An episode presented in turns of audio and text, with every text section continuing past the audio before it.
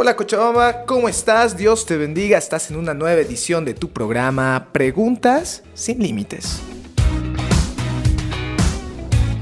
La pregunta que va a guiar nuestro programa el día de hoy es ¿cómo deberían rehabilitarse los delincuentes en nuestro país? Sí, lo escuchaste bien. ¿Cómo deberían rehabilitarse los delincuentes en nuestro país?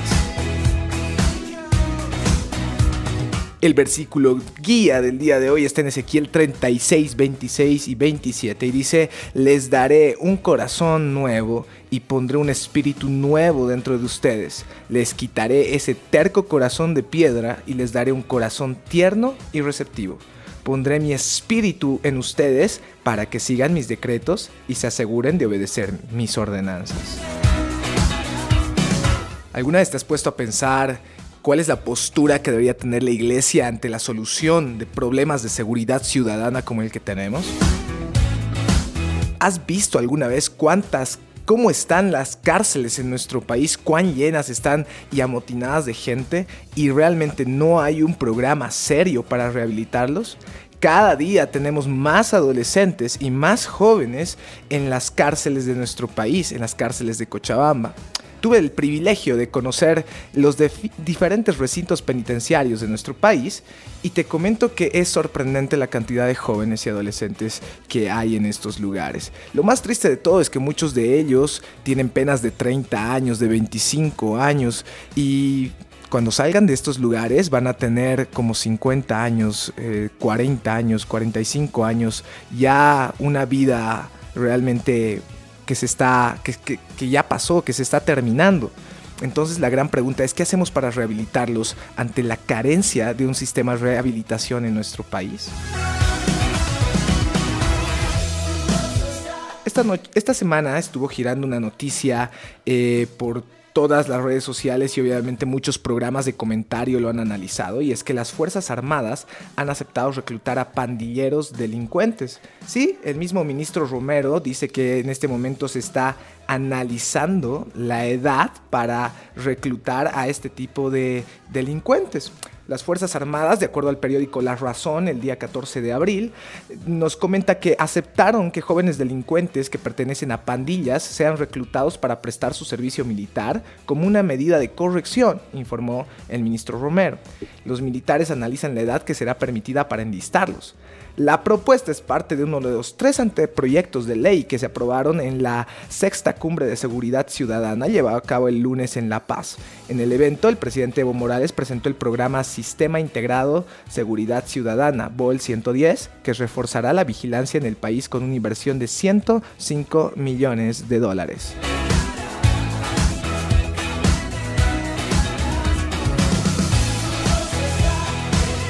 Justamente este es el tema que nos preocupa a nosotros y es que eh, ¿será que enlistándolos a las Fuerzas Armadas tenemos una medida de corrección real? ¿Tenemos una medida de corrección que va a cambiar eh, sus vidas? ¿O será que como iglesia tenemos una alternativa diferente a esto? ¿Tú qué opinas? ¿Tú qué crees eh, que podría cambiar realmente la vida de una persona que está en un estado de delincuencia? Las redes se expresan. Este es nuestro siguiente sector y te vamos a comentar qué nos está diciendo la gente a través del WhatsApp y Facebook. Las redes se expresan.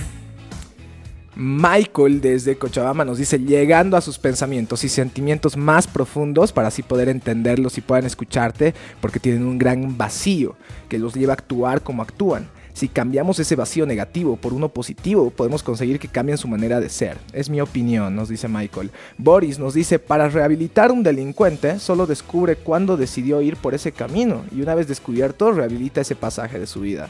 Daniel nos dice, es difícil ayudar a quien no quiere ser ayudado. Mari nos dice, el único que puede cambiar todo de un delincuente desde su interior hasta su exterior, solo es Dios y solo nos da a orar por ellos. Sammy nos dice, la verdad yo pienso a personas con ese problema sería tratándolos con buen trato, así para que sientan que son parte de nosotros y que pueden cambiar, porque ellos muchas veces piensan que no pueden salir de ese problema que tienen. Freddy desde Santa Cruz nos dice, son casos especiales, muy especiales. Acá en Santa Cruz estamos tratando con un adolescente del canal y primero nos hicimos su amigo, bien amigo para poder saber de dónde provienen, su problema y una vez detectado de dónde viene su problema comenzamos a trabajar en esa área.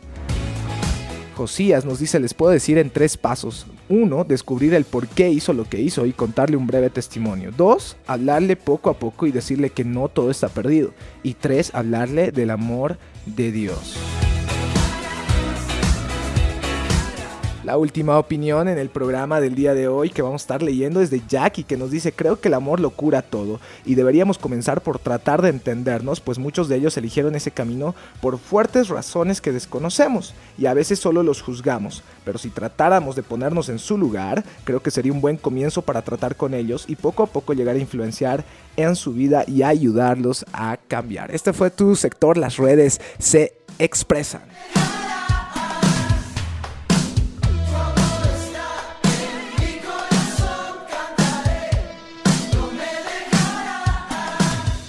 Vuelvo a leer el versículo de la semana y está en Ezequiel 36, 26 y 27. Dice, les daré un corazón nuevo y pondré un espíritu nuevo dentro de ustedes. Les quitaré ese terco corazón de piedra y les daré un corazón tierno y receptivo pondré mi espíritu en ustedes para que sigan mis decretos y se aseguren de obedecer mis ordenanzas. Y justamente sobre este versículo que estamos leyendo, te leo una nota que salió en la revista Impacto Y dice, Brasil aprueba ley de lectura bíblica para reducir la condena de presos. ¿Qué te parece? ¿Qué te parece esta iniciativa del gobierno brasilero? El gobierno de Brasil en Amazonas está apoyando la lectura de la Biblia para que se les reduzca la pena de cárcel a los presos. Te leo un poquito más que dice la nota. Dice, en la sede de la Sociedad Bíblica de Brasil, de Manaus, se hizo el lanzamiento del proyecto Reducción de Pena por Estudio a través de la lectura, una iniciativa del gobierno de Amazonas para el sistema penitenciario de ese estado, el cual tiene como objetivo fomentar la lectura entre los prisioneros y a cambio se les reducirá la pena de cárcel.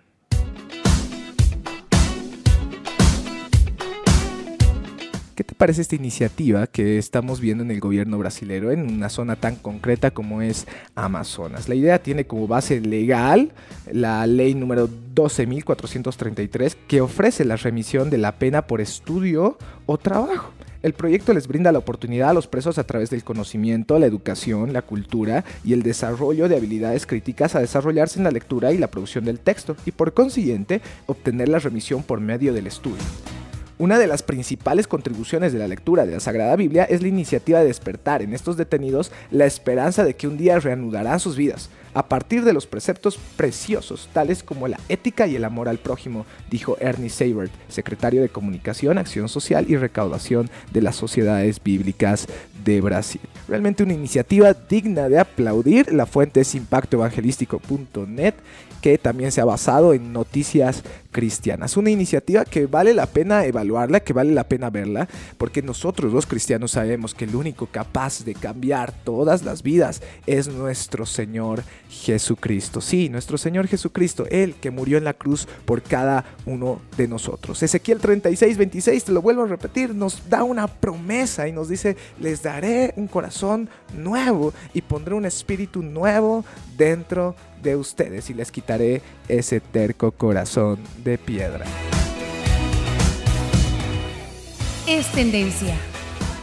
Nos vamos al siguiente sector del programa y es que nos vamos a la noticia tendencia del día. El día de ayer estuvo dando vueltas por eh, todo Facebook una nota que realmente nos impresionó a todos y es que es la historia de la niña boliviana que conmovió a la Argentina. Sí se ha estado publicando muchísimo, se ha conversado también sobre esta noticia en diferentes medios de comunicación y nos ha llamado muchísimo la atención porque es una historia de verdad conmovedora. ¿La viste? ¿La escuchaste? ¿La leíste? Te la comentamos en un minuto.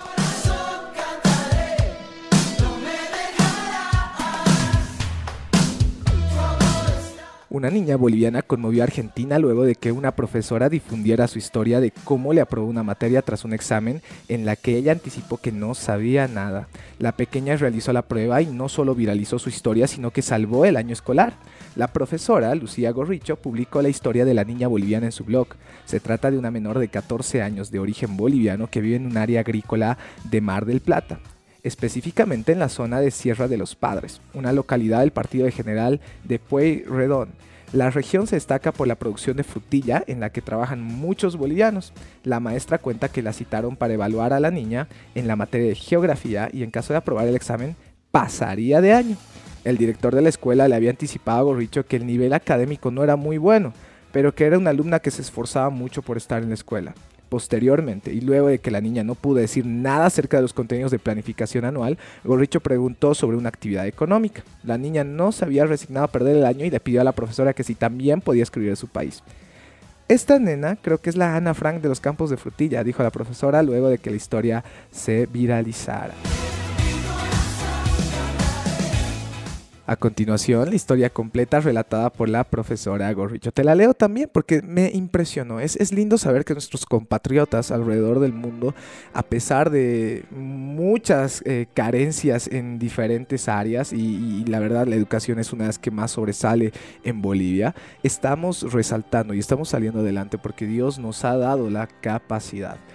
La historia completa dice esta semana me citaron para evaluar, les ha contado a profesora Gorricho, para evaluar a un estudiante que debía pasar en una materia. En caso de aprobarla pasaría de año.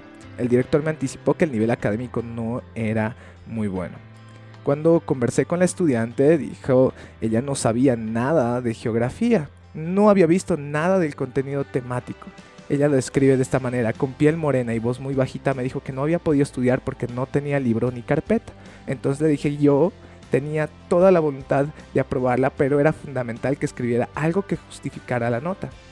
A pesar de mi insistencia, no supo decir nada en relación a los contenidos de la planificación anual, y entonces le pregunté, ¿de las frutillas sabes algo? Abrió los ojos enormes. Sí, me dijo. Entonces sobre la hoja de carpeta que ella misma me dio, escribí, Evaluación Geografía, pregunta número uno, describir una actividad económica. Y ella preguntó, ¿puedo escribir también sobre Bolivia? Porque yo soy boliviana. Sí, claro, le dije. Entonces agregó una pregunta más, mencionar los aspectos más importantes de algún país latinoamericano. A las dos horas se le entregó tres hojas escritas de ambos lados con letra clara y prolija. Hace tiempo, dice la profesora, que no corregía una evaluación con tanto entusiasmo. Todo el relato de esta nena de 14 años aportó sin duda a mi formación como geógrafa y como docente. Comparto el desarrollo de la evaluación porque creo que no pueden quedar estos contenidos solos en mí. Corregí las faltas de ortografía y agregué algunos signos de puntuación para facilitar la lectura. Sí, puedes encontrar la carta completa, la nota completa escrita por esta niña en el internet. Se ha viralizado en muchos medios de comunicación, no te va a costar para nada. Tienes Facebook, tienes Twitter, lo vas a encontrar sin ningún problema. El día de ayer lo publicó el periódico Los Tiempos, que es nuestra fuente para leer esta nota.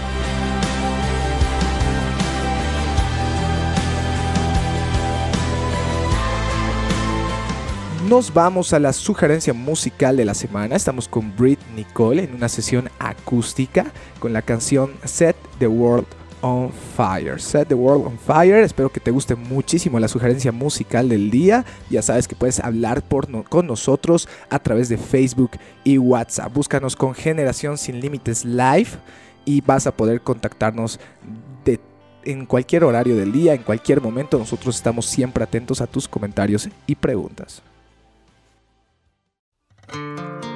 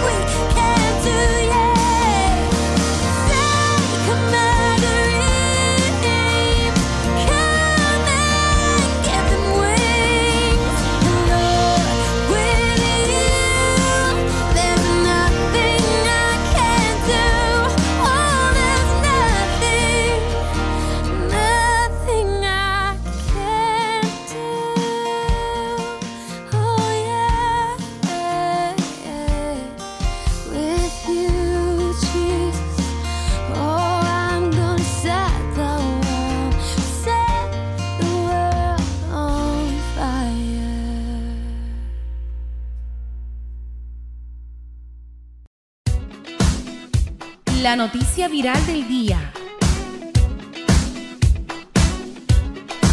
La noticia viral del día, sí, la noticia viral del día, bueno, de la semana en este caso. El día lunes salió una nota en el periódico El Deber que dice, Evo habla de un toque de queda para evitar delitos. Te recuerdo que la pregunta de esta semana en el programa es, ¿cómo deberían rehabilitarse los delincuentes en nuestro país?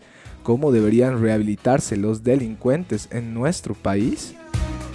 Y bueno, sobre este tema, justo en esta cumbre de seguridad que se realizaba en Santa Cruz de la Sierra, nuestro presidente, el señor Evo Morales Aima, habló sobre un, un, toque de queda para evitar los delitos. Obviamente este tema se viralizó rápidamente en las redes y es por eso que esta noticia... Eh, llamó la atención de todos por el tema del toque de queda. El primer mandatario, dice la nota, lamentó que las fiestas incluyen previa y remate, prolongándose hasta el día siguiente.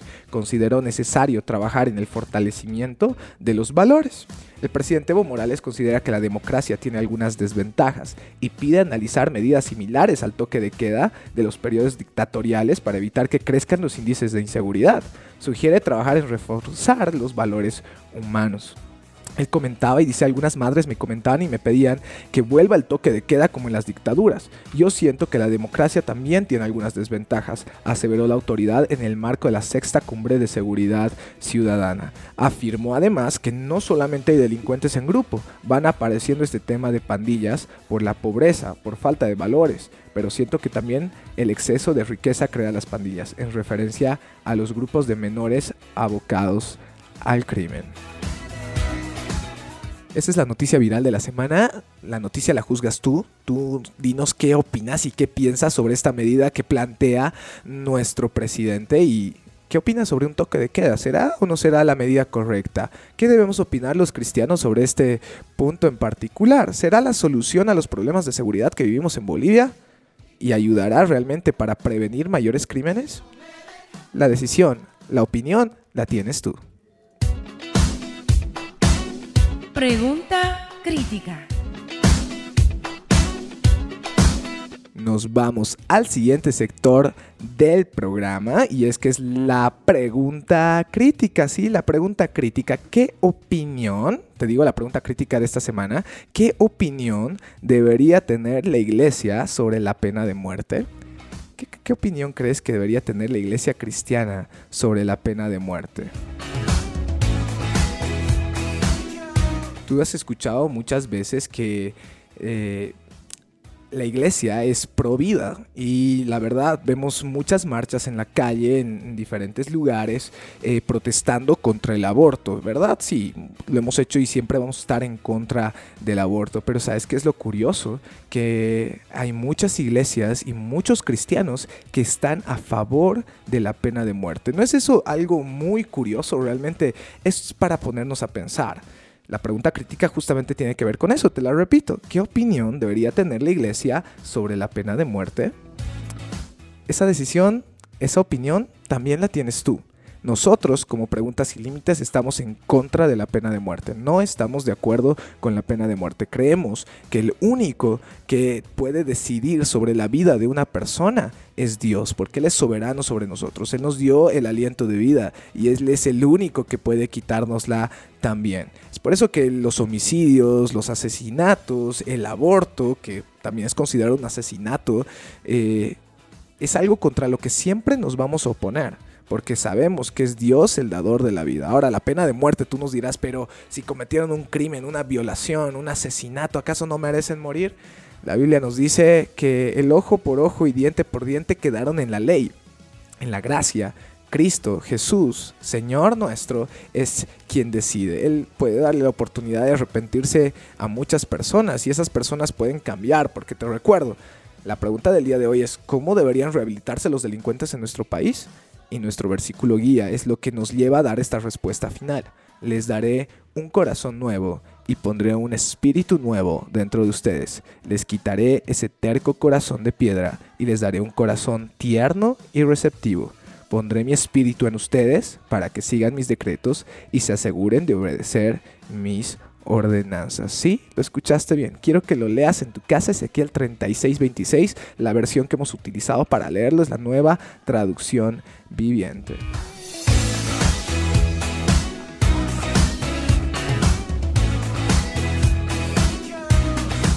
Nos despedimos en este tu programa el día de hoy. Preguntas sin límites, esperamos que te haya gustado muchísimo. Eh, nos vemos la próxima semana. No te olvides visitarnos en Facebook, en Twitter y más un instante, justo al finalizar este programa, estamos lanzando el audio de nuestro video de YouTube. No te olvides sintonizarlo al final de este programa. Tus opiniones y comentarios son muy importantes para nosotros, así que no te olvides buscarnos en Facebook, Twitter y YouTube. Si quieres que te agreguemos el grupo de WhatsApp, pues un mensajito con tu número telefónico en Facebook. Ha sido un gusto para mí atenderte y hablar contigo toda esta tarde, esta media hora. Ha sido fabuloso. Te habló Mario Lima CB y nos vemos la próxima semana. Dios te bendiga.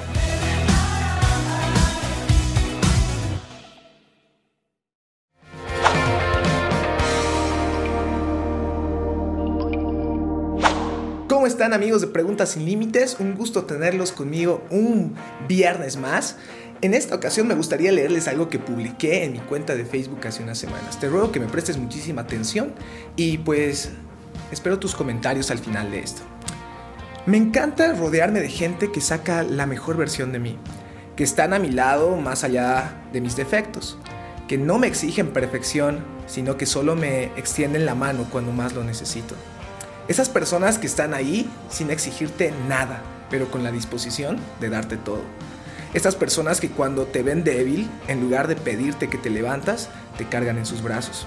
Esas personas que cuando te ven caer, no te preguntan por qué te caíste, sino que corren a tu auxilio.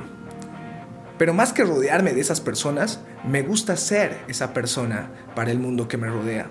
Es difícil, es complicado, cuesta, pero lo intento. Aprendamos a ver más allá de lo superficial Aprendamos a ser más profundos y no quedarnos en lo que todos dicen o siempre escuchamos. La lengua construye ilusiones, en cambio las acciones construyen una vida.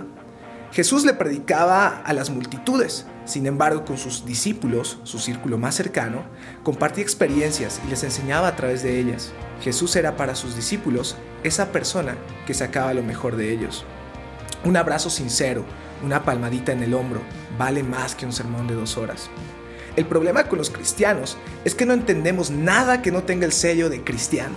No porque no podemos, sino porque no queremos.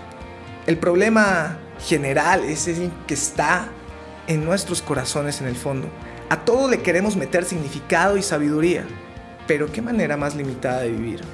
Somos tan tristemente serios, tan preocupados con lo que no entendemos a cabalidad, y no dejamos que la belleza de momentos y objetos transitorios nos alteren como deben. Nos creemos tan serios, tan adultos, tan por encima de la vida y la muerte, cuando nuestro propio Dios se transfiguró a un bebé hasta ceder su corta edad a la muerte. La vida es bella, que nada nos contenga, que nada nos limite. Ser cristiano es mucho más, pero mucho más que ritos banales. Ser cristiano es disfrutar de la vida en su diseño perfecto. Así que hoy mi reto para ti es, sé esa persona que saca lo mejor de los demás, a pesar de los defectos que tenga el mundo a tu alrededor. Una persona hace la diferencia. No esperes que los demás cambien. Sé el cambio y verás cómo Dios te va rodeando de gente única e increíble. Espero que te haya gustado este fragmento de mi página de Facebook. Si quieres ver más videos como este, sigue los enlaces a continuación. Y pues espera nuestro video cada viernes a la misma hora, 6 de la tarde, después del programa Preguntas sin Límites, transmitido por Radio Betel 95.5 FM o por la www.gcl.com.bo.